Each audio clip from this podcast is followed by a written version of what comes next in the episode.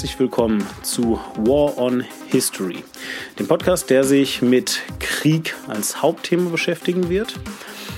Und anders als in anderen Podcast-Formaten von mir habe ich hier auch einen permanenten Gast, also einen Gast, mit dem ich mich immer unterhalten werde. Vielleicht wird mal hin und wieder jemand zweites dazukommen, aber einer bleibt sicher. Und auch anders als in anderen Podcast-Formaten haben wir ein sehr festgelegtes Thema hier, nämlich das Thema Krieg. Und wenn wir über Krieg reden, gerade hier in Deutschland oder im deutschsprachigen Raum, dann denken wir halt in erster Linie oft an den Ersten und vor allem natürlich den Zweiten Weltkrieg. Und ich möchte da ein bisschen von diesem Thema wegkommen, was nicht heißt, dass ich in dem Podcast hier niemals über den äh, Ersten und Zweiten Weltkrieg sprechen werde. Ich denke, das ist kaum möglich, wenn wir uns mit Geschichte und Kriegen befassen. Allerdings interessieren mich vor allem die Kriege, an die wir heute nicht so denken. Die Kriege, die halt eben stattgefunden haben, auch Hunderte und Tausende und Hunderttausende von Menschen beeinflusst haben und ähm, die auch heute noch nachhaltig äh, eine Auswirkung haben auf beispielsweise die Kultur oder wie wir bestimmte Dinge sehen, über Bündnisse, die geschmiedet werden und Bündnisse, die niemals geschmiedet werden können, wie gesagt, eben aufgrund dieser historischen Restriktionen. Ich versuche dabei so ja, das Ganze so historisch wasserdicht wie möglich zu machen. Und weil ich ja selber leider äh, äh, eher wenig Ahnung davon habe, habe ich mir einen Gast dazu geholt, den einige äh, von euch vielleicht kennen könnten ähm, nämlich aus der Dimension, ein anderes Podcast-Format.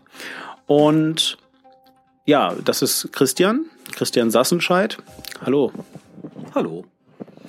So, ja, äh, erstmal sehr cool, dass du dich da für diese Sendereihe jetzt quasi ähm, freiwillig gemeldet hast, mehr oder weniger, oder zumindest von mir überzeugt werden konntest.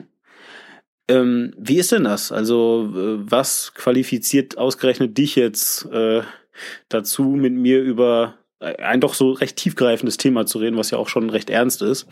Ähm, wie kommt das? Weil ich meine, also ich habe es ja gerade schon gesagt, ich habe jetzt nicht so das große Grundlagenwissen.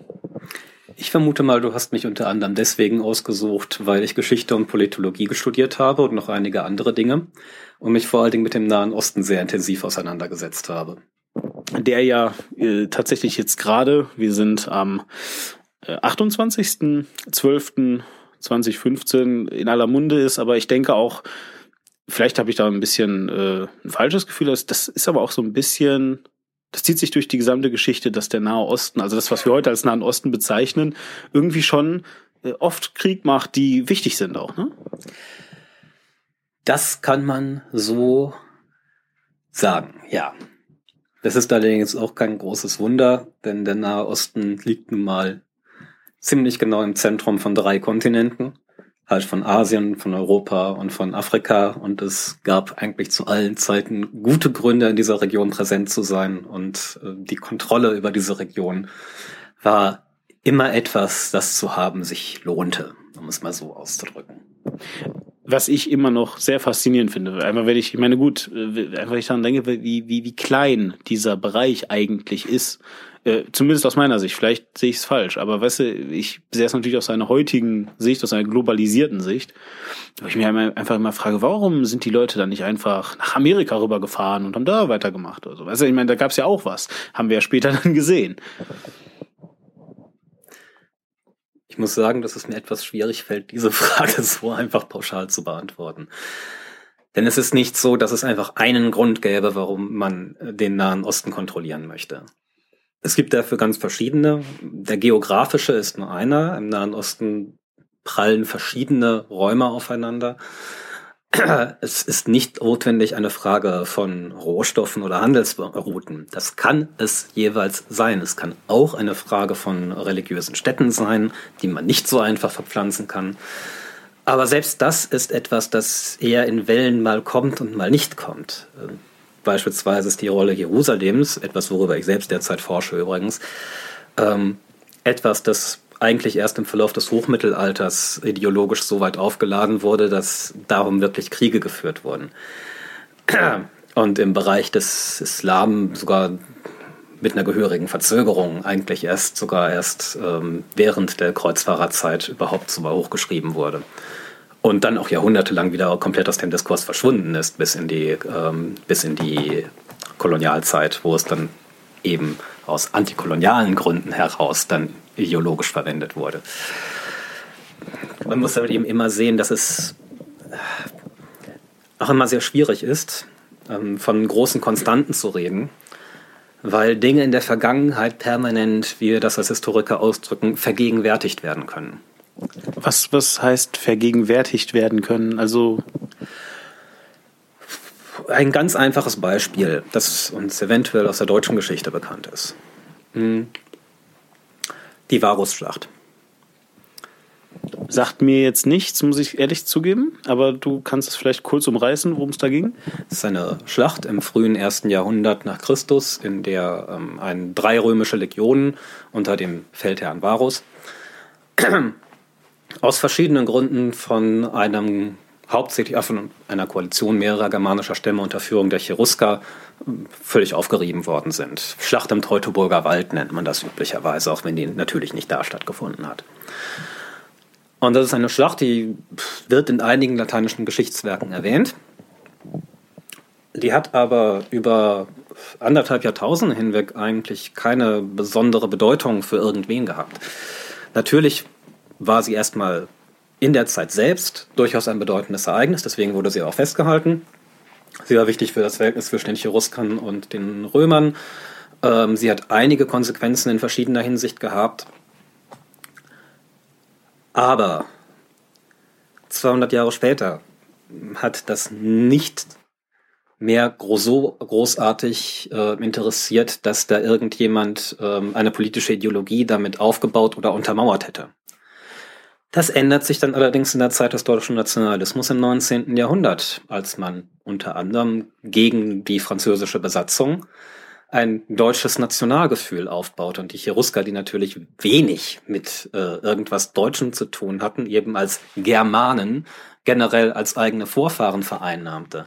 Und dann wurde aus dem Feldherr, äh, aus dem Anführer des Aufstandes, den die römischen Quellen Arminius nennen, eben mit einem möglichst deutschen Begriff Hermann der Cherusker, was natürlich kein Name ist, der im ersten Jahrhundert irgendjemand getragen hätte. Und das Ganze wurde so ein bisschen so als Gegenstück zu äh, der Rolle, die Vercingetorix mit ähm, Alesia in Frankreich gespielt hat für den Aufbau des französischen, des französischen Nationalgefühls, ähm, in Deutschland aufgebaut. Und ganz massiv wurde das gerade mit Hermann dem Deutschen dann natürlich in der Nazizeit betrieben. Aber das sind halt eben Dinge, die ihre Wurzeln natürlich schon im 19. Jahrhundert haben. Und das ist genau das, was man Vergegenwärtigung nennt. Ein Ereignis aus der Vergangenheit wird dekontextualisiert, denn das, was damals dann passiert ist, spielt eigentlich keine wirkliche Rolle mehr. Es gibt auch kein wirkliches Interesse daran, großartig etwas darüber herauszufinden, sondern es wird genutzt, um in irgendeiner Form eine Ideologie zu begründen in der Gegenwart. Ähnliches macht man beispielsweise in beide Richtungen mit den, ähm, mit den Kreuzzügen, sowohl in gerade Frankreich im 19. Jahrhundert, als auch dann mit entsprechender Verzögerung in der arabischen Welt. Ähm, es gibt eine recht nette Anekdote, von der man nicht weiß, ob sie tatsächlich äh, so passiert ist, äh, die aber als ausreichend berichtenswert empfunden wird, dass man sie anscheinend als ausreichend wahrscheinlich annimmt, muss man so auszudrücken dass 1920, als die Franzosen in Syrien einmarschierten, nach dem Ende des Ersten Weltkrieges, Syrien war ja vorher Teil des Osmanischen Reiches und war bei den Pariser Vorortverträgen für eine gewisse Zeit Frankreich als Mandatsgebiet zugeteilt worden, ähm, sein französischer General dabei das Grab Saladins besucht hat, dagegen getreten haben soll und gesagt haben, steh auf, wir sind wieder da. Dazu sollte man wissen, dass die Kreuzzüge in Frankreich ähm, durchaus über viele, viele Jahre einen sehr positiven Bezug zum eigenen Nationalgefühl hatten, weil eben auch ein Großteil der Kreuzfahrer Franzosen war. In den lateinischen Herrschaften im Nahen Osten ist unter den Lateinern überwiegend Französisch beziehungsweise eine, eine, eine französische Sprache gesprochen worden, denn damals gab es eigentlich noch kein Französisch in dem Sinne. Ähm und insofern hatte man da eine sehr positive äh, Vorstellung von den Kreuzzügen als eine äh, großen positiven Eroberungstat. In Frankreich jetzt? In Frankreich, ja. Für Deutschland haben die, gab es zwar ähnliche Ansätze, gerade, in, der, gerade im Kaiserreich, äh, also im Zweiten Deutschen Kaiserreich, ähm, aber das hat nie dieselbe Rolle gespielt wie in Frankreich. Weshalb es auch bis heute viel mehr französischsprachige Forschung zu den Kreuzzügen gibt als deutschsprachige. Ähm ja, und es gab zu diesem Zeitpunkt halt die Möglichkeit, sich positiv darauf zu beziehen. Und als man dann Kolonialherrschaften im Nahen Osten hatte, die sich positiv auf die Kreuzzüge bezogen, konnte man natürlich, äh, suchte man natürlich entsprechend auf der Gegenseite der Beherrschten einen antikolonialen Diskurs. Und da und ungefähr in dieser Zeit tauchten dann erstmals diese Vorstellungen vom Trauma der islamischen Welt durch die Kreuzzüge auf. Die übrigens überhaupt nicht auf arabischen Quellen basieren, sondern fast ausschließlich auf lateinischen. Also, also das heißt, also das heißt, es wurde ein ein, ein Trauma konstruiert äh, oder, oder, oder vergegenwärtigt, wie du es jetzt gerade. Äh ich würde sowohl sagen, dass das Trauma konstruiert, als auch das Geschichtsbewusstsein, dass es die Kreuzzüge überhaupt gegeben hat, die nämlich in der arabischen Historiografie äh, zwar eine Rolle, aber bei weitem nicht dieselbe Rolle wie in der westlichen Historiografie spielen. Auch in der byzantinischen übrigens nicht. Es gibt zwar was, aber bei weitem nicht so viel wie im Westen. Byzanz ist äh, heutiges Istanbul war das sogenannte Oströmische Reich, das bis ins Hochmittelalter existiert hat. Ähm, jedenfalls, man baute quasi ein Trauma auf, das natürlich auch legitimatorische Funktion hatte. Und was dann real in der Kreuzzugszeit passiert ist, mal abgesehen davon, dass es sowieso relativ schwierig ist, mehr als grobe Eckdaten davon wirklich sicher zu rekonstruieren, das spielt keine Rolle mehr dann im Diskurs. Äh, was eine Rolle spielt, ist die Art und Weise, äh, welche Vorstellungen dann vergegenwärtigt wurden, welche Vorstellungen dann für die Leute jetzt in der Gegenwart von Bedeutung sind. Und da braucht man sich nur die entsprechende Rhetorik im Nahen Osten einmal anzusehen. Ähm, das, also ich meine, das hat ja seine guten Gründe, warum der islamische Staat von ähm, vielen seiner Gegnern als Kreuzfahrer spricht. Ja, tatsächlich. Würdest wie kann ich mir das vorstellen? Ist es dann, ich meine, du sprichst jetzt halt eben von dieser Vergegenwärtigung, hast aber vorher auch schon gesagt, dass ja mannigfaltige Gründe äh, für Kriege herangezogen werden. Sind ähm, denn diese Traumata also zieht sich das wie ein roter Faden durch die Geschichte? Wurden die immer bemüht, wenn es in einen Krieg ging? Also hat man immer versucht, also auch schon im Mittelalter, dann halt natürlich entsprechend weiter zurückliegende Taten oder sowas zu instrumentalisieren, um äh, die Bevölkerung dahin zu bekommen. Hat sich oder, oder, oder war das damals vielleicht gar nicht nötig? Sind die Leute gerne in den Krieg gegangen, weil sie sich dachten, ja, ist doch eigentlich ganz cool? Oder, also, ich, ne, du weißt vielleicht, worauf ich hinaus möchte. Ich meine einfach nur, was waren Begründungen? Haben sich die Begründungen für Krieg im Laufe der Zeit auch verändert. Und ich meine jetzt nicht nur, wie gesagt, diese Vergegenwärtigung, sondern eben, äh, gab es die vielleicht damals gar nicht oder war das immer schon der Fall? Ja, ich habe schon immer ein Problem damit, wenn man so etwas wie damals sagt, weil man damit halt in eine relativ unbestimmte Vergangenheit verweist. Ähm, aber die 20er Jahre des 20. Jahrhunderts unterscheiden sich von den 30ern genauso wie die 50er Jahre des 12. Jahrhunderts von den 60er Jahren des 12. Jahrhunderts. Das ist wirklich so fein granular.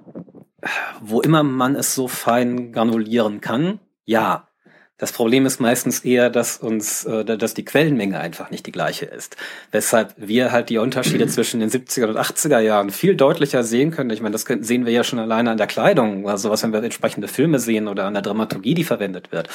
Als wir das dann im 12. oder im 8. Jahrhundert oder im 7. Jahrhundert, wo wir viel, viel weniger Quellen äh, für haben, äh, sehen können. Das heißt aber nicht, dass die Unterschiede nicht entsprechend groß gewesen wären. Generationenkonflikte hat es immer gegeben, Dinge haben sich immer relativ fix verändert. Ähm und je nachdem, wie intensiv und wie detailliert man halt eben eine Quellenlage aufarbeiten kann, können dir die Experten auch äh, aufs Jahrzehnt genau sagen, wann ein Text entstanden ist oder so etwas. Einfach deswegen, weil bestimmte Argumentationen nur dann und dann verwendet wurden. Aber um mal auf deine Fragen genauer einzugehen. Nur vielleicht, wenn ich noch eine Frage dazwischen schieben darf, weil du es gerade angesprochen hast. Ähm, wie reden dann Historiker darüber? Also äh, reden die über e-, Epochen oder also ich meine oder oder reden die wirklich über immer über knallharte Zahlen dementsprechend, damit äh, auch wirklich klar ist, was jetzt gerade gemeint ist. Aber oder, oder kann man das verallgemeinern? Gibt es, ich sag mal, Trends oder sowas? Trends gibt es in jeder Wissenschaft. Das Problem ist, ähm, akademische Geschichte hat üblicherweise schon ganz andere ähm, Themen beziehungsweise ganz andere Herangehensweisen, als das in dem Geschichtsbild der Fall ist, das man üblicherweise aus der Schule kennt. Aus der Schule kennt man normalerweise das, was man Ereignisgeschichte nennt. Also es hat eine gewisse Abfolge von Ereignissen gegeben und man probiert eine grobe Erklärung, warum dies und jenes dann und wann aus welchen Gründen geschehen ist. In Excesso wurde das zumindest in, zu meiner Zeit vor allen Dingen mit der Entstehung des Dritten Reiches gemacht. In der akademischen Geschichte hat man teilweise ganz andere und, und meistens viel detailliertere Fragestellungen ähm, und hat sehr, sehr große Quellenkorpora, die auch mit ganz unterschiedlichen Techniken untersucht werden. Äh, beispielsweise bin ich überhaupt nicht qualifiziert, um in irgendeiner Form, ähm, keine Ahnung, päpstliche Dokumente zu analysieren. Das machen Kollegen von mir. In meinem speziellen Fall sitzen die sogar genau ein Büro weiter. Da ist ein Forschungsprojekt über Papsturkunden. Die können dir ohne große Probleme äh, sagen, welcher Schreiber wann welche Urkunde verfasst hat und worauf damit und auf welche ideologischen und sonstigen Probleme reagiert wurde. Das kann ich nicht. Ich bin ein Experte für sogenannte Historiographie, also für ähm, Geschichtswerke aus der Vergangenheit, in dem Schriftsteller, muss man sie wirklich nennen, ähm, eben ein bestimmtes Geschichtsbild entworfen haben. Solche Dinge sind das die, die ich professionell analysiere. Da kann ich dir auch eine unglaubliche Menge zu erzählen. Ähm, das sind aber alles Dinge, die lange passieren, bevor man überhaupt zu so einer Ereignisgeschichte, zu so einem Ablauf kommt. Die Dinge, mit denen man sich dann in der Fachwissenschaft wirklich beschäftigt, sind sehr detailliert meistens, ähm, sehr kleinräumig, sehr kleinteilig. Wie nennt man die dann? Also wenn nicht Ereignishistorie? Das ist ganz unterschiedlich. Das, was ich mache, nennt man ja bis am ehesten Kulturgeschichte. Es gibt aber beispielsweise auch Rechtsgeschichte oder so Alltagsgeschichte und noch ganz andere Bereiche. Und natürlich sind das auch nur grobe Einteilungen. Ne? Historiografie fällt teilweise sogar unter Literaturgeschichte. Ja, das muss man wirklich so sehen. Wenn Geschichtsbilder, auch die Geschichtsbilder, die wir in der Schule vermittelt bekommen oder in Dokumentationen vermittelt bekommen, es sind ja Bilder, die konstruiert werden, weil man sich auf bestimmte Fakten oder auf bestimmte Dinge konzentriert. Man muss sich aber immer, immer klar sein, dass man damit nur einen Ausschnitt gezeigt bekommt. Denn es geht nicht anders. Die Gesamtheit dessen, was Geschichte ist, ist so gigantisch, dass das niemand überblicken kann. Schon alleine, weil niemand alle Sprachen beherrschen kann, um wirklich alle Teile der Welt ausreichend abzudecken. Es ist einfach nicht möglich. Und wieder dann zurück jetzt zu dieser Frage, hat sich also das Bild in den, ja, wie nenne ich es denn? Du sagst, in der Vergangenheit oder, oder damals ist halt schwierig. Wie nenne ich es in den Epochen? Nenne ich es in den Jahrhunderten? Also hat sich das Bild, vielleicht Jahrhunderte, es ist eigentlich ein relativ äh, äh neutraler Begriff, weil ich weiß, ich habe gehört, da auch da gibt es dann irgendwie, äh, äh, irgendwie eine, eine, eine kulturhistorische Sicht, die dann irgendwie Jahrhunderte nicht enden lässt am, am, am 1. Januar des entsprechenden Jahrhunderts, so, ne, so ein bisschen drüber hinaus. Aber im Wesentlichen, also wenn ich jetzt einfach Jahrhunderte sage, hat sich äh, die Sicht auf, auf, auf Kriege, äh, also in den Jahrhunderten ähm, merklich oder, oder wirklich ne, äh, messbar in irgendeiner Form, ja, oder äh, anhand der Aufzeichnungen verändert? Und wenn ja, kann man da halt, wie gesagt, wie ich gerade sagte, kann man da einen groben Trend machen oder ist das sehr äh, unterschiedlich, nicht nur vielleicht äh, Kulturkreis, äh, nicht vielleicht bezogen auf einen Kulturkreis, sondern sogar dann direkt auf die einzelne, äh, ich meine, Nationen gab es jetzt ja nun nicht schon immer, aber halt eben auf das einzelne Volk, sage ich jetzt mal. Grundsätzlich ja. Wir können diverse Entwicklungen innerhalb der Kriegführung, in der, der Behandlung dessen, was Krieg ist, auch in groben Linien nachzeichnen. Und da ist sicherlich das ähm, Einschneidendste eigentlich die Entwicklung, äh, also zumindest für uns in Westeuropa. Ähm, das muss man immer dazu sehen. Die meisten Dinge, die ich sage, gelten, was, was die Sicht auf den Krieg angeht, gelten für Westeuropa, nicht notwendig für andere Teile der Welt. Und da sind natürlich die ganz einschneidenden ähm, Ereignisse eben der Erste und Zweite Weltkrieg, ähm, die beide äh, auf ihre Art und Weise jeweils sehr deutlich für eine Veränderung der Sichtweise auf das Phänomen Krieg ähm, geführt haben. Aber es gibt bereits lange vorher Tendenzen und Versuche und Überlegungen, wie man das Phänomen Krieg einhegt und die Frage, ob, ob Kriegführung als solche legitim ist. Ähm, wir haben 1928 mit dem sogenannten Briand-Kellogg-Pakt eigentlich zum ersten Mal ähm, die Vorstellung, dass Kriegsführung an sich nicht, nicht mehr legitim ist. Ähm, davor muss man wirklich sagen, es ist eigentlich immer nur eine absolute Außenseiterposition, dass äh, Krieg, das Recht, Krieg zu führen, nicht etwas wäre, was dem Staat als solchem inhärent wäre. Also zumindest seitdem man eine, eine Form von abstrakter Staatsvorstellung hat, ging man selbstverständlich immer davon aus, dass der Staat das Recht hat, Krieg zu führen, um seine Interessen durchzusetzen.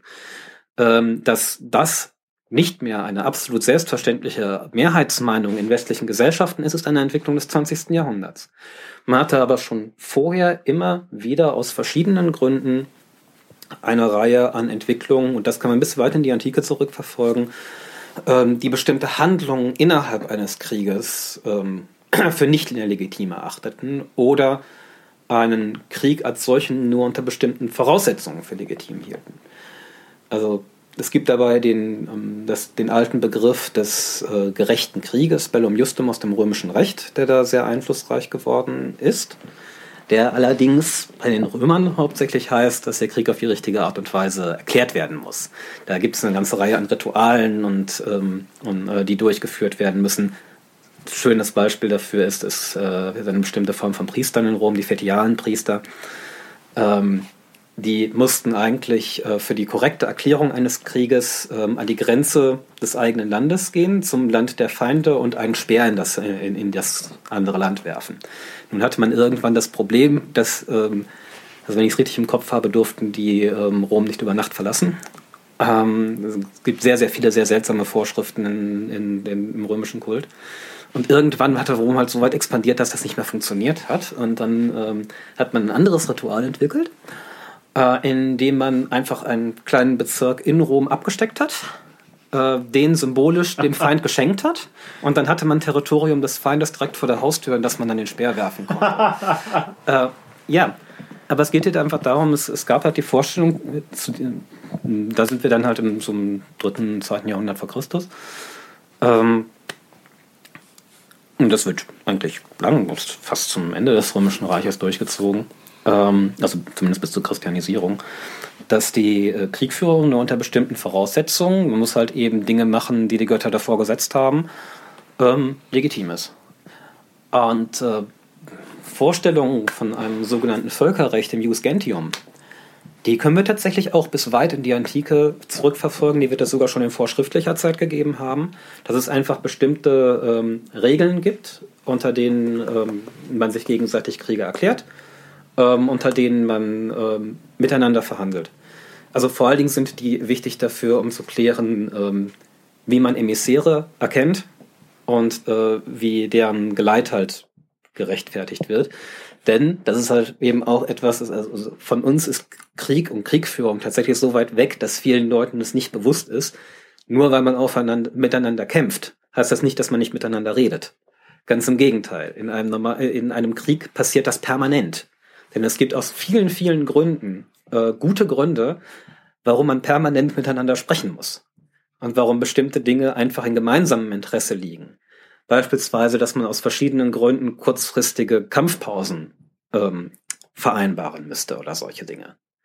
Und ein ganz einfaches Beispiel, das in praktisch jedem Krieg von Relevanz gewesen ist, äh, wenn du eine größere Menge an Toten irgendwo rumliegen hast, musst du dafür sorgen, dass die beerdigt werden. Nicht mal notwendig aus kulturellen Gründen, aber auch aus hygienischen. Selbst im Syrienkrieg aktuell gibt es immer wieder, selbst mit Daesh-Anhängern, ähm, solche temporären Feuerpausen. Sowas wird vereinbart. Dafür gibt es bestimmte Regeln, an die man sich üblicherweise hält, weil man ansonsten nämlich das Problem hat, dass sich andere auch nicht mehr daran halten, einem gegenüber. Ähm, dass es zu Feuerpausen kommen kann, ähm, schon alleine, weil ein ganz einfaches Beispiel alle Beteiligten eine Form von Wasserversorgung brauchen. Und wenn ein Wasserwerk so zerstört wird und das mehrere Gruppen betrifft, dann ist es selbstverständlich nachvollziehbar, wenn auch nicht notwendig zwingend, dass man miteinander redet, um beispielsweise irgendeine Form von freiem Geleit für Leute, die das reparieren können, einzurichten. Das ist nur ein Beispiel. Das ist nichts, was zwingend passiert, aber es ist etwas, eine Möglichkeit, die man sich normalerweise grundsätzlich offen hält. Deswegen hat es, es gibt auch immer irgendwelche Kontakte mit der Gegenseite. Es gibt immer Kontaktleute, die man auf der Gegenseite hat. Seien es irgendwelche Überläufer, die man noch von früher kennt, seien es aus irgendwelchen anderen Gründen ähm, Leute, mit denen man schon mal geredet hat.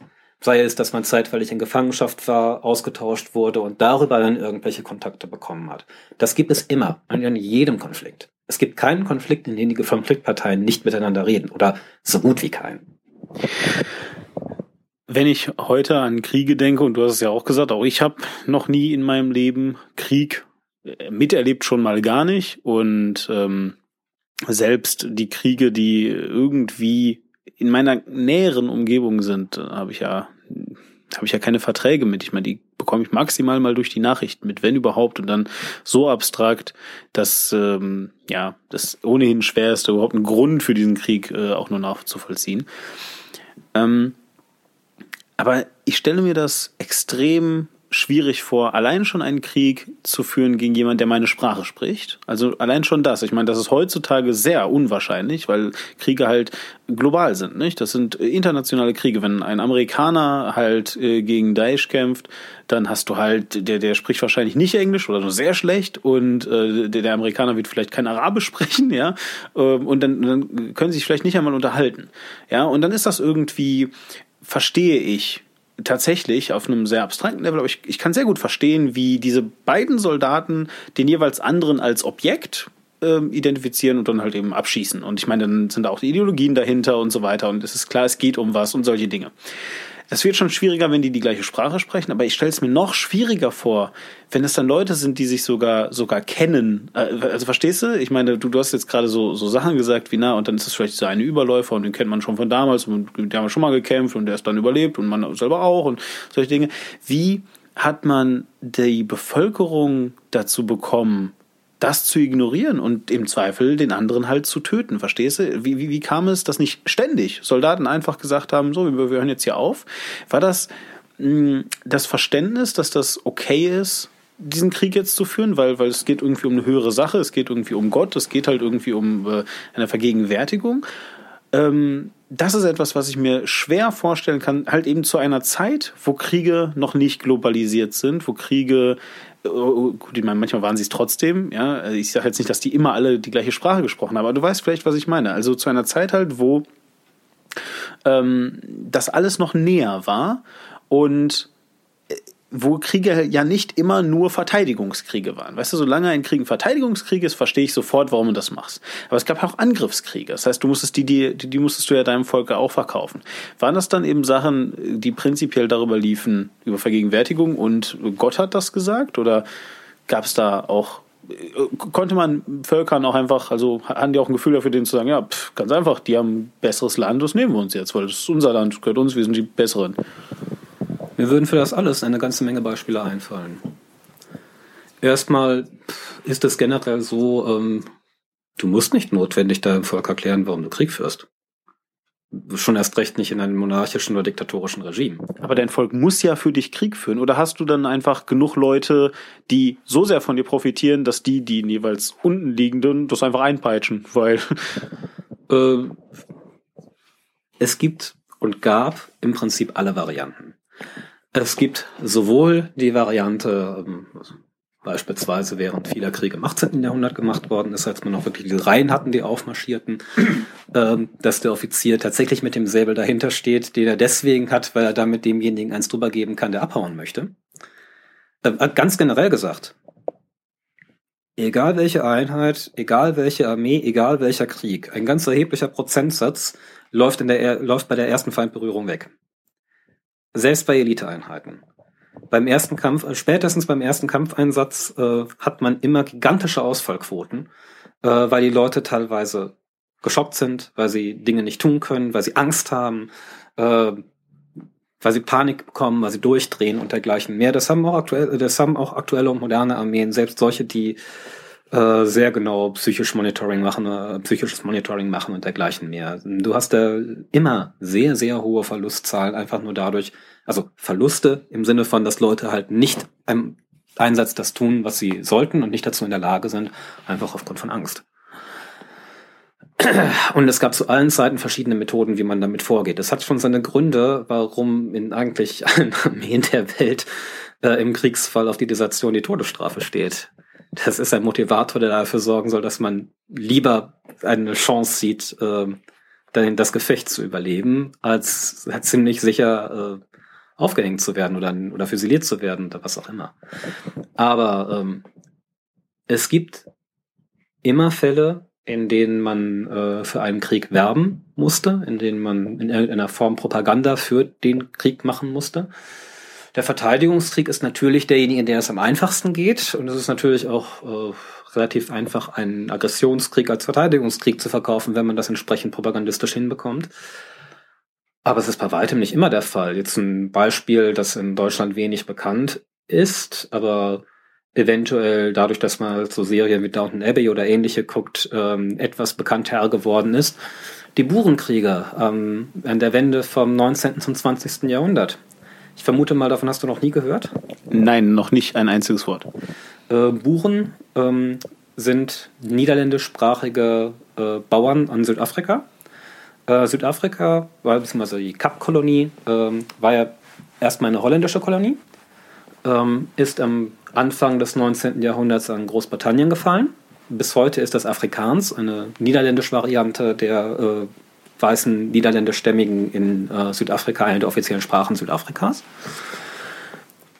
Und im Laufe des 19. Jahrhunderts ähm, sind zunehmend zu Tausenden solche Buren aus dem englisch beherrschten Teil Südafrikas nach Norden hin ausgewandert ins sogenannte Transvaal. Man nennt die Leute Vortrecker. Die haben so eine Art, äh, ja, es ähnelt so ein bisschen der Wildwestromantik, was damit heute teilweise verbunden wird, in, in, unter Weißen in Südafrika wohlgemerkt.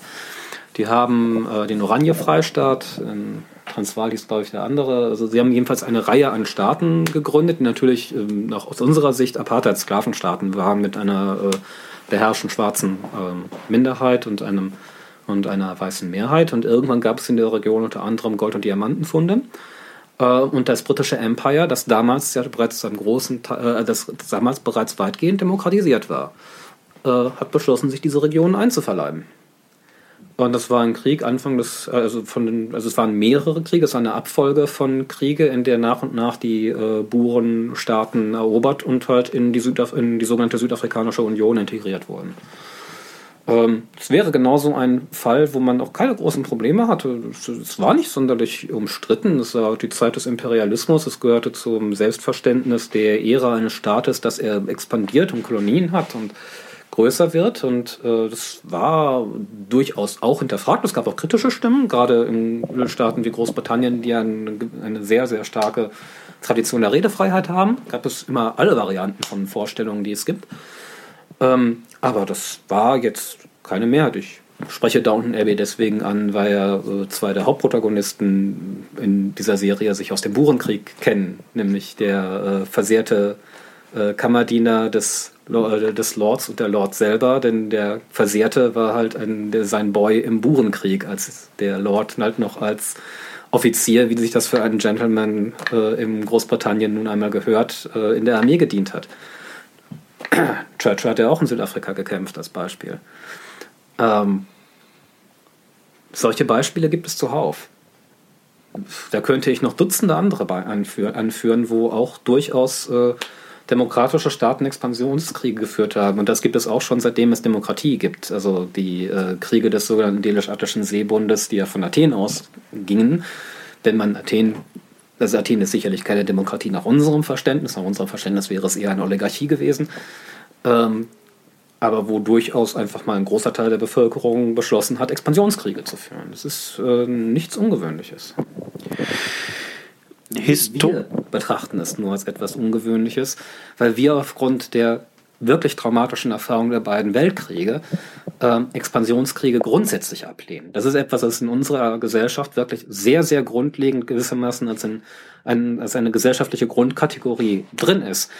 Und äh, man möge sich erinnern, damals 1990 nach dem Vollzug der Wiedervereinigung, äh, es kam noch in der, direkt in der, der entsprechenden Rede von Helmut Kohl damals vor, dass er sämtliche Nachbarn und äh, Verbündeten versicherte, dass Deutschland wirklich saturiert wäre und keine weiteren Expansionspläne hätte.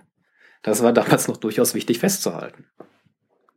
Wie hat sich der Begriff des Krieges in im Laufe der Jahrhunderte, um das Wort damals nicht wieder zu bemühen, verändert? Waren Kriege immer das, was sie heute sind? Heute sind Kriege, also wenn ich ne, auch hier wieder Erster, Zweiter Weltkrieg, wenn ich darüber nachdenke, Kriege sind also diese ja, Auseinandersetzungen, in denen es irgendwie darum geht, gut, es worum es geht, ist dann immer wieder äh, Kriegsgrund und äh, kommt halt eben drauf an, aber in es halt eben im, im Wesentlichen einfach, einfach darum geht, so du, du hast halt irgendwie eine, eine Landnahme meistens, ja, irgendwie. Und ähm, äh, das sind halt diese Sachen, ähm, die dauern so ein, zwei Jahre und dann hast du, ähm, äh, und, und, und damit meine ich halt dann auch wirklich äh, immer nur dann, wenn äh, Kriege nicht so wie dann im Zweiten Weltkrieg diese Blitzkriege, wo dann, wo dann irgendwie mal 100.000 oder 100 Millionen Soldaten oder was auch immer, wo Millionen Soldaten einfach in so ein Land rein sind.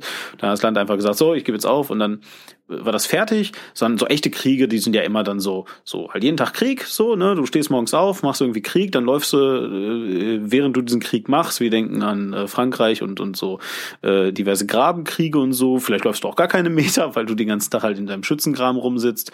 Und ähm, ja, wie gesagt, das machst du halt jeden Tag und am Ende hat dann eine Seite keine Ressourcen mehr oder wie gesagt, du hast es eben geschafft, so viele Meter weit vorzukommen, dass dann eine Seite aufgibt. So stelle ich mir Kriege vor. Ähm, natürlich, äh, wenn ich dann wiederum an, an Afghanistan oder, oder Irakkriege denke, die auch relativ schnell wieder äh, vorwärts gingen. Aber nichtsdestoweniger trotz Kriege waren halt schon so jeden Tag ja, in, solange sie halt eben liefen, solange man das als Krieg bezeichnet, war es jeden Tag und danach waren entweder äh, äh, die Zeit der Befriedung oder Entwicklungshilfe oder wie auch immer du es halt eben nennst, je nachdem, was das also war. Und äh, alles war gut. Hat sich dieser Begriff des Krieges geändert ähm, im Laufe der Zeit? Wie sind Kriege äh, damals geschlagen worden und wie heute? Das hängt ja schon damit an, dass deine Vorstellung schon sehr problematisch ist. Denn äh, nur weil Krieg herrscht, heißt das nicht, dass es Kampfhandlungen gibt. Wie jetzt? Naja, nur ein Beispiel. Nord- und Südkorea sind seit 1951 permanent im Kriegszustand. Wann hast du das letzte Mal von Kampfhandlungen zwischen Nord- und Südkorea gehört? Jetzt wohne ich natürlich auch nicht neben äh, Nord- und Südkorea, habe allerdings zufällig Podcast, äh, einen Podcast darüber gemacht. Zugegeben, ja, okay, hm, ich verstehe. Aber auch in Kriegen, die ähm, aktiv betrieben wurden, gibt es immer lokale oder grundlegende Waffenstillstände. Das ist ein Beispiel, das immer wieder gerade zu Weihnachten, da ja gerade quasi in der Weihnachtszeit sind, hervorgeholt wird, ist ja der sogenannte Weihnachtsfrieden von 1914, der meines Erachtens weitgehend eine Legende ist. Ähm, wo es dann im Endeffekt heißt, dass über weite, weite Strecken der Westfront ähm, eben Waffenstillstand geherrscht habe, damit man die Weihnachtsfeiertage ähm, verleben könnte. Also das war äh, 1914 der Erste Weltkrieg ja. par excellence. Genau, aber es gibt ja auch ganz andere Beispiele, beispielsweise im Zweiten Weltkrieg, eben, den ich jetzt auch wieder anführe, weil er am bekanntesten ist, der sogenannte Sitzkrieg an der Westfront. Denn äh, 1939, am 2. September müsste es gewesen sein, haben ja Frankreich und äh, Großbritannien Deutschland den äh, Krieg erklärt. Äh, es mag sein, dass ich mich da jetzt um ein, zwei Tage irre. Ähm, aber es hat ja erstmal keine Kämpfe, äh, keine Kämpfe an der Westfront gegeben. Es hat Monate gedauert, bis dann die, Ardennen, äh, bis dann die Offensive durch Belgien kam. Äh, zunächst gab es diesen fünfwöchigen Feldzug gegen Polen. Und dann gab es den Winter durch ziemlich wenig. Und dann gab es halt eben die Blitzoffensive durch Belgien. Aber es war erst 1940. Äh, davor saßen die Franzosen an der Maginot-Linie und es, sind kaum, es ist kaum ein Schluss gefallen. Das ist durchaus normal. Es kann in einem Krieg riesige Regionen geben, die theoretisch im Krieg sind und du merkst nichts davon. Ähm, genauso kann es Regionen geben, die unglaublich umkämpft sind. Ein rezentes Beispiel wäre vor einigen Monaten Kobane gewesen.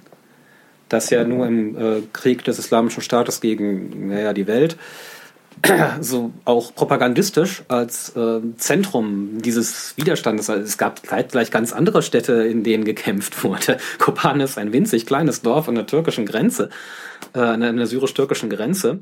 Aber es wurde dann irgendwie zum Fokus der Weltöffentlichkeit. Nur dadurch, dass es zum Fokus der Weltöffentlichkeit wurde, wurde es plötzlich strategisch unglaublich wichtig, sich da durchzusetzen für alle beteiligten Seiten. Weil man das jetzt unter den Augen der Weltöffentlichkeit machte und damit das in jedem Falle ein wichtiger Propagandasieg wurde. Das ist übrigens nicht selten. Das seitdem wir, also spätestens seitdem wir Massenmedien haben, ist mediale Aufmerksamkeit genauso eine strategische Ressource wie alle anderen auch. Und das heißt, dass es unter Umständen Sinn macht, militärisch relativ sinnlose Dinge zu tun, von der, vom militärischen Standpunkt aus wäre Kobane gar nicht so wichtig gewesen. Da wäre es wahrscheinlich wesentlich sinnvoller gewesen, sich zurückzuziehen, die Kräfte anderswo zu gruppieren und dann anders, anderswo zurückzuschlagen. Aber weil das durch die mediale Aufmerksamkeit gerade in vielen Staaten, in denen die Bevölkerung eine große Rolle spielt und auch noch nicht unbedingt hinter irgendwelchen Aktionen gegen Daesh stand, ähm, und an anderer Stelle äh, halt eben damit auch massive Propaganda betrieben wurde. Also ob man das jetzt positiv oder negativ sehen will. Ne? Also es ist, das ist einfach etwas, das ganz normal ist, äh, das Teil einer Kriegsführung ist, wurde es plötzlich zu einem unglaublich wichtigen Punkt, dass man dort gewinnen musste. Und zwar für alle beteiligten Seiten. Weshalb dann äh, die Anti-IS-Koalition halt Waffen für die Kurden abgeworfen hat, obwohl äh, ideologisch die YPG, die das Ganze verteidigt hat, äh, mit dem State Department nicht besonders viel zu tun hat. Aber in diesem Fall hatten sie ein gemeinsames Interesse, nämlich Kobane zu halten. Die Kurden brauchten das für den Widerstandsgeist ihrer eigenen Leute. Äh, die Freie Syrische Armee, die fast zerschlagen war zu diesem Zeitpunkt, hat ebenfalls Einheiten dorthin geschickt, um die Kurden zu unterstützen. Sie brauchten das einerseits, um die Kurden auf ihre Seite zu kriegen, die vorher mit Assad so eine Art Stillhalteabkommen hatten, und äh, zum anderen, um sich selbst überhaupt wieder medial inszenieren zu können, schon alleine, damit sie wieder Geldgeber kriegen, damit sie neue Rekruten kriegen und so weiter und so weiter. Und Daesh musste natürlich an dieser Stelle gewinnen, um ihren eigenen Nimbus der Unbesiegbarkeit zu halten. Schon alleine deswegen haben die täglich Dutzende und Hunderte Kämpfer dorthin verlegt, die anderswo gefehlt haben. Und umgekehrt war das für die Anti-IS-Koalition dann natürlich wiederum ein strategisch wichtiges Ziel, weil man einerseits da an einer Stelle relativ einfach das hängt mit verschiedenen Problemen des Luftkrieges zusammen, äh, der Arschkämpfer töten konnte. Äh, und zum anderen man, auf, man am Boden Verbündete gewinnen konnte, die man dringend brauchte, weil er keins der beteiligten, äh, an der Anti-IS-Koalition beteiligten Staaten eigene Bodentruppen einsetzen möchte.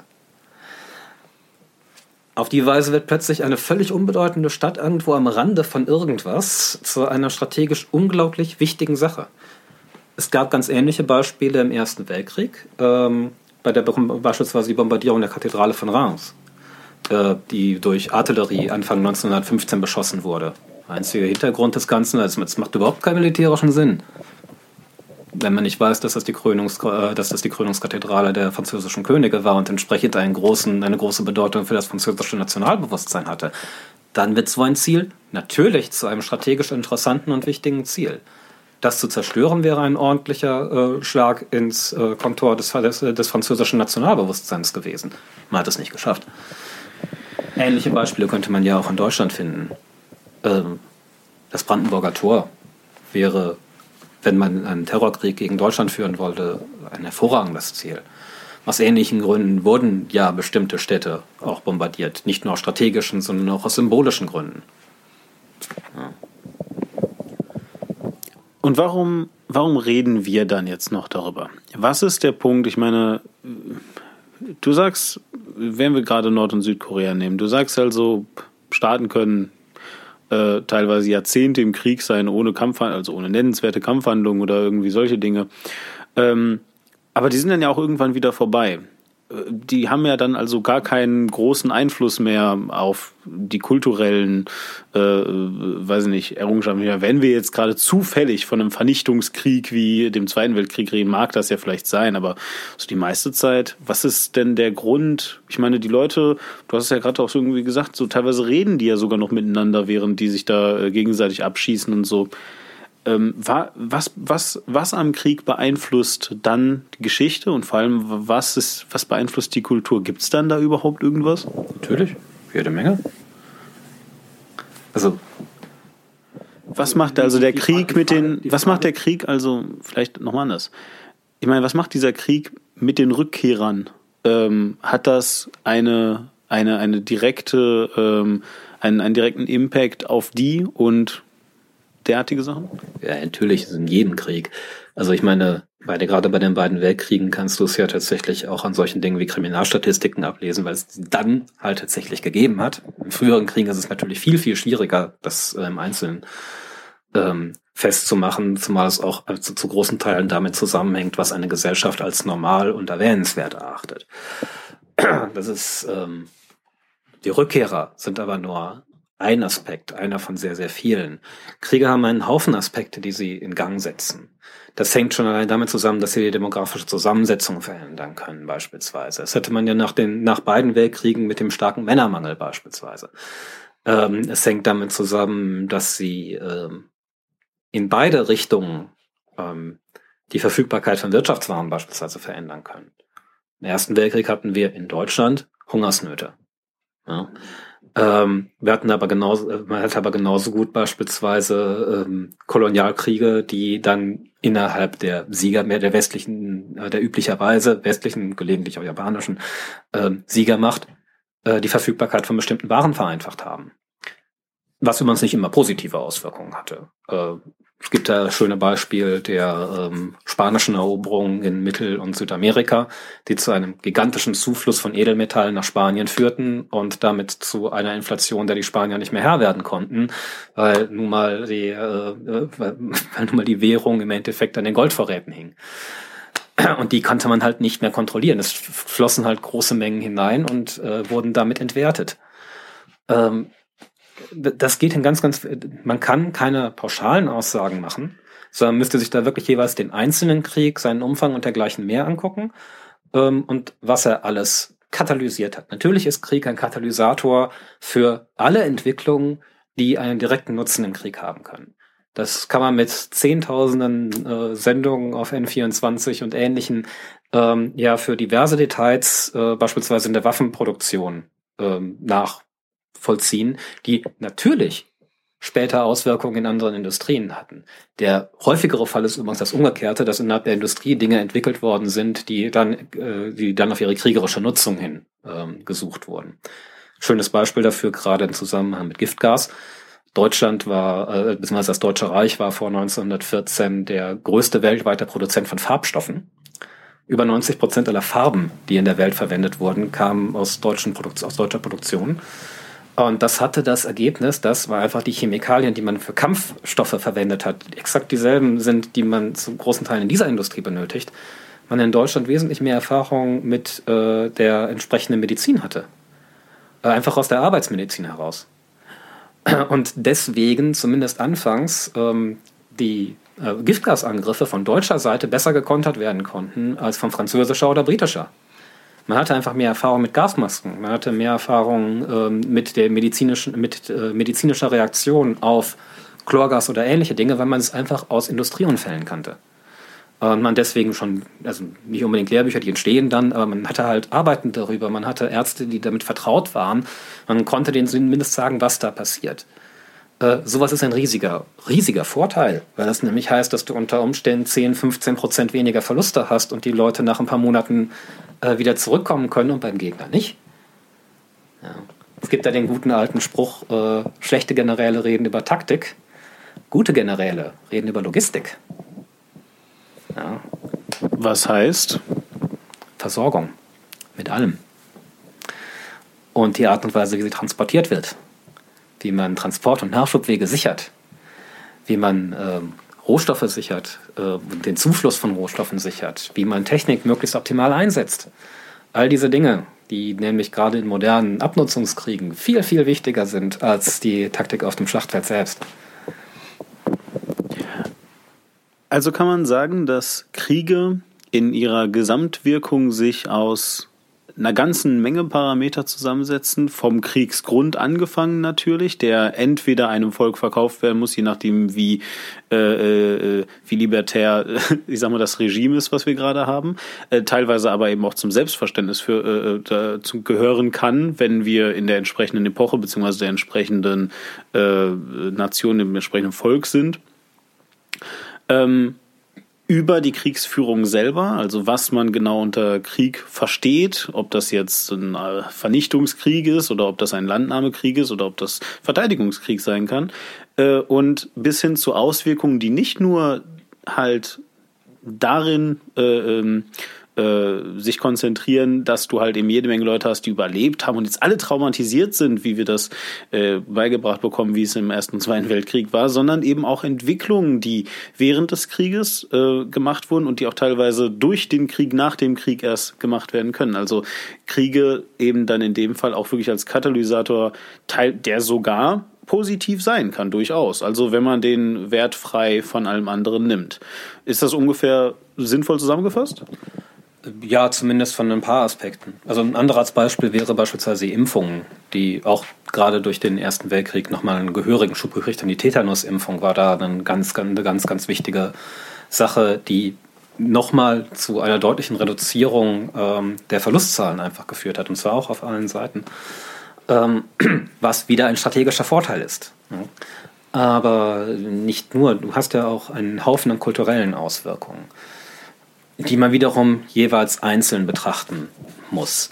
Man kann dabei als in der Grobabentwicklung, äh, ganz, ganz groben, äh, durchaus eine Tendenz äh, ablesen, auch wenn ich nicht unbedingt der große Freund von solcher generalisierender Geschichte bin, da es immer in mehrere Richtungen geht und immer in Schüben und Wellen und mal diskutiert wird und mal nicht. Ähm, aber in ganz, ganz groben zur sogenannten Humanisierung, dass einfach zunehmend bestimmte ähm, ähm, Handlungen als nicht mehr akzeptabel galten, äh, dass man irgendwann nach und nach die äh, Vorstellung hat, dass Krieg unter bestimmten Umständen keine adäquate ähm, äh, Methode ist, die man untereinander anwendet. Da hat man beispielsweise im Hochmittelalter die sogenannte Gottesfriedensbewegung, die eigentlich unter, unter Klerikern ist das eigentlich ab dem späten 12., Anfang 13. Jahrhundert es ist eigentlich also kirchliche Allgemeinlehre, dass eigentlich Krieg unter Christen nicht okay ist. Ähm, das hat man vor jahrhundertelang durchaus anders gesehen. Ähm, es gibt ja auch solche Dinge, ähm, man kennt die ganzen Geschichten um Pizarro und Cortés und dergleichen mehr über die dessen, dessen, was die, was, was die spanischen Konquistadoren äh, in Amerika angerichtet haben. Was man weniger kennt, ist, dass es in den Jahrzehnten darauf in Spanien, selbst im Mutterland, äh, darum ähm, sehr lange und sehr detaillierte Diskussionen gegeben hat, in denen man weitgehend der Auffassung war, also gerade von den Dominikanern kam das sehr, sehr stark, die man ja sonst eher als äh, die Hunde des Herrn im Zusammenhang mit der Inquisition kennt, ähm, dass ein großer Teil dieser Kriege illegitim geführt worden wäre und dass gerade die Behandlung der Indianer durch die Spanier ähm, eigentlich dem Naturrecht widerspreche. Äh, es gab ja auch eine ganze Reihe an Gesetzen, die dann von die, die sogenannten goldenen Gesetze und ähnliches, die von Spanien aus äh, erlassen wurden gegen die schlechte Behandlung der Indios, ähm, die also definitiv ein äh, ja, Menschenrecht ist zu hoch gehangen, weil es den Begriff so noch nicht gibt im 16. Jahrhundert, aber ähm, die definitiv einen Fortschritt darstellen aus unserer heutigen Perspektive, die nur halt eben zu großen Teilen einfach nicht angewendet wurden, weil das spanische Weltreich riesig und der Kaiser weit weg war. Ja, wenn der König in Spanien irgendwelche Gesetze erlässt, wie will er kontrollieren, ob der Gouverneur in Honduras das ausführt? wenn er irgendwelche Kontrolleure schickt, dann werden die sehr schnell entweder selbst davon profitieren, dass es so läuft, wie es läuft, oder sie werden einen bedauerlichen Unfall haben das äh, muss man einfach sehen, dass das in vormodernen Zeiten sowieso schon sehr schwierig ist, Dinge grundsätzlich durchzusetzen. Viele ähm, Detailregelungen und, Vor und, und, und Organisationsformen, bei denen man tatsächlich bis vor Ort runter regieren konnte, fordern Eisenbahn und Telegrafen. Die haben wir vor dem 19. Jahrhundert sehr oft gar nicht in dem Maße oder nur in deutlich kleineren Staaten, wo es halt aufgrund der örtlichen, äh, der räumlichen Gegebenheiten geht. Also Krieg auch als ähm, hm, Rechts- und Abmachungsschaffer für die Leute, die vor Ort sind, sozusagen.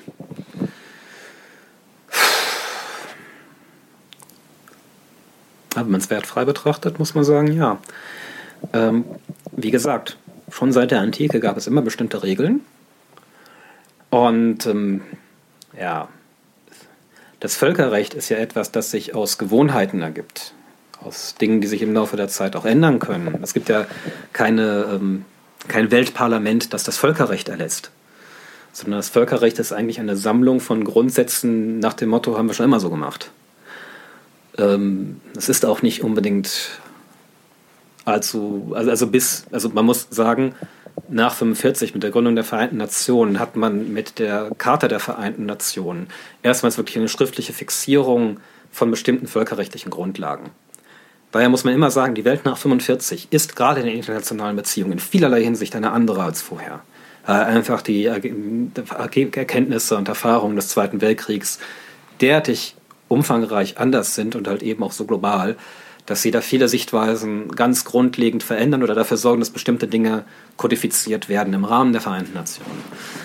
Ähm, es ist aber eine lange, lange, lange, lange, lange Entwicklung dahin. Und es gibt bestimmte Dinge, ähm, die sind immer aus notwendigen Gründen Teil dessen, was man einfach miteinander tut. Selbst in den Kreuzzugschroniken gibt es unendlich viele ähm, Anekdoten und Berichte darüber, dass äh, Muslime und Christen da miteinander geredet haben. Äh, die die äh, Vorstellungen von ähm, ritterlichem Verhalten waren auf beiden Seiten nicht so unterschiedlich und es gab immer bestimmte Ebenen, auf denen man sich treffen konnte ähm, und bestimmte Formen, in denen man miteinander reden konnte und halt eben auch miteinander reden musste teilweise aus ganz, ganz, ganz simplem Eigeninteresse. Äh, wenn du beispielsweise irgendwie eine Form von freiem Abzug aushandeln möchtest. Äh, beispielsweise ist eine Situation, die äh, man ist in Antiochia bei der Eroberung gegeben, ähm, dass ein bestimmter großer Turmkomplex halt gehalten worden ist. Ähm, Ach nee, bei, falsch, falsch, bei der Eroberung von Jerusalem war das. Der Davidsturm nennen die das in, der, in den, in den Kreuzzugschroniken. Ähm, Jerusalem war bereits erobert, aber da hingen halt noch Muslime drin. Und zwar genug, dass es ein echtes Problem darstellte. Und es ist unterschiedlich dargestellt in unterschiedlichen Chroniken, aber offensichtlich ist es so, dass verhandelt worden ist und die Leute dann einen freien Abzug ausgehandelt haben. Äh, was ja vollkommen logisch ist. Die einen wollen nicht sterben und die anderen wollen nicht unendliche Ressourcen darauf ver verwenden, eine befestigte Stellung im urbanen Gefechtsfeld zu erobern. Äh, das gibt es immer wieder, dass eben irgendwie einzelne Gebäude gehalten werden oder äh, einzelne Türme oder so etwas sind das meistens. Und man muss man sich halt entscheiden, ob man den Aufwand betreibt oder ob man mit den Leuten redet. Oder ob das Angebot, das gemacht wird, gut genug ist. Ja. Und das gibt es ja noch in vielen, vielen anderen Fällen. Schon alleine, wenn man Leute gefangen genommen hat, was hat man denn daraus für einen Vorteil? Man kann daraus verschiedene Vorteile ziehen. A, man kann sie befragen, man kann Informationen aus ihnen herausbekommen. Aber natürlich mit jedem Tag werden die Informationen, die die haben, weniger wert.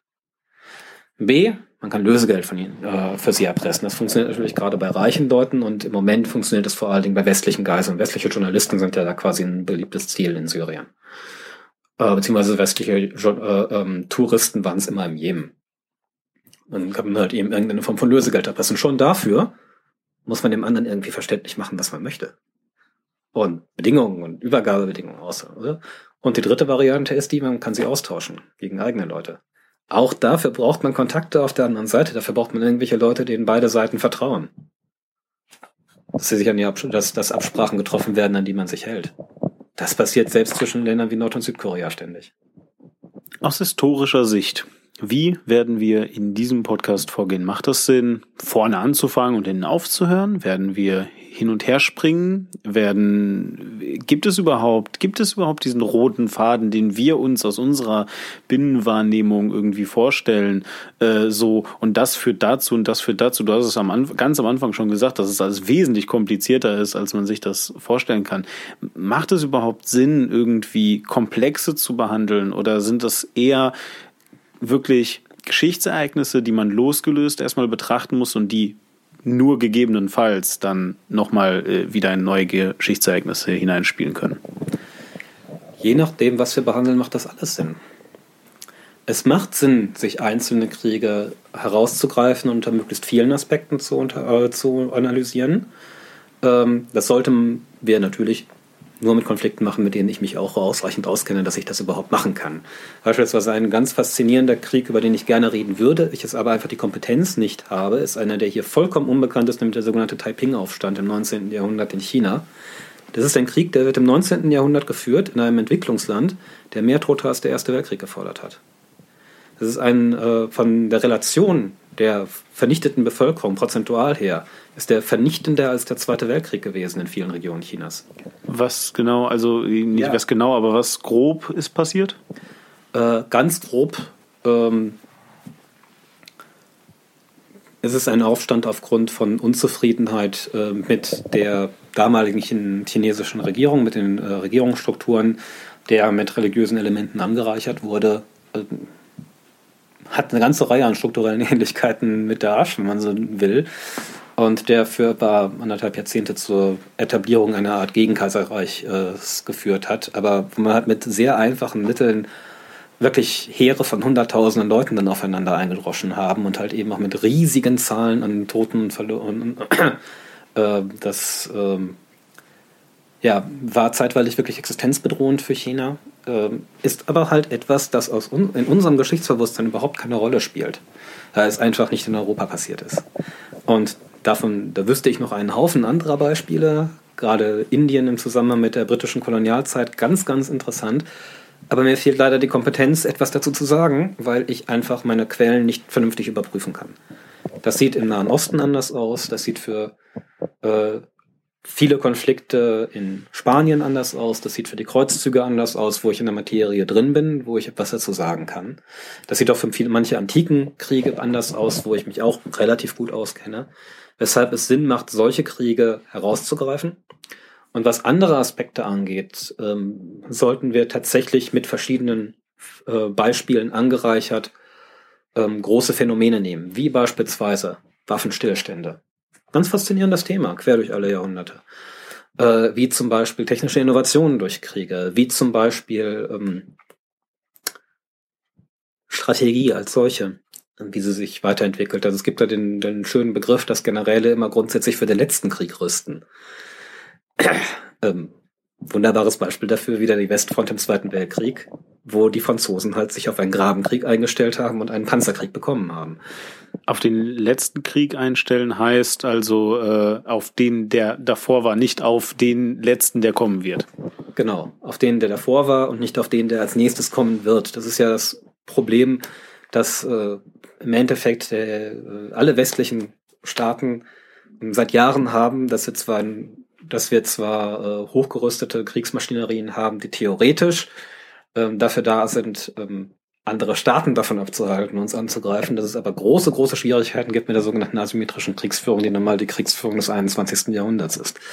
Und da ähm, gibt es zwar Gegenmaßnahmen, aber die entwickeln sich halt nach und nach und erst im, ähm, im Kontakt damit. Und wir sehen halt, dass das zu sehr, sehr, sehr langen Konflikten führen kann, vor allen Dingen, wenn halt, also ich meine, Afghanistan wäre ja so ein Beispiel.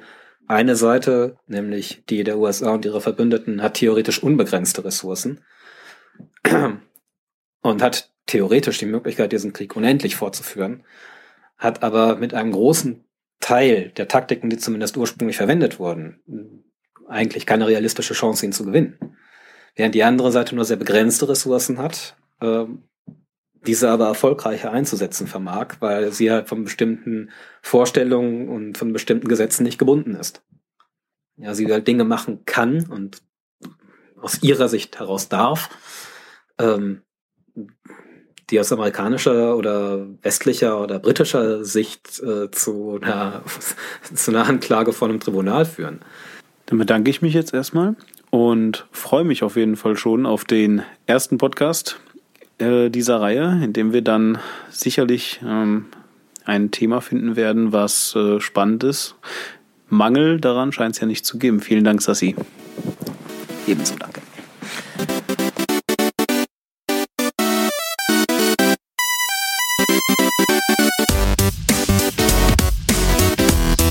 Für Feedback, Kritik, Anregungen oder Infos zu weiteren Formaten schaut doch mal rein auf war-klar.de und folgt @demon oder @warklar auf Twitter oder schreibt mir einfach an info war-klar.de.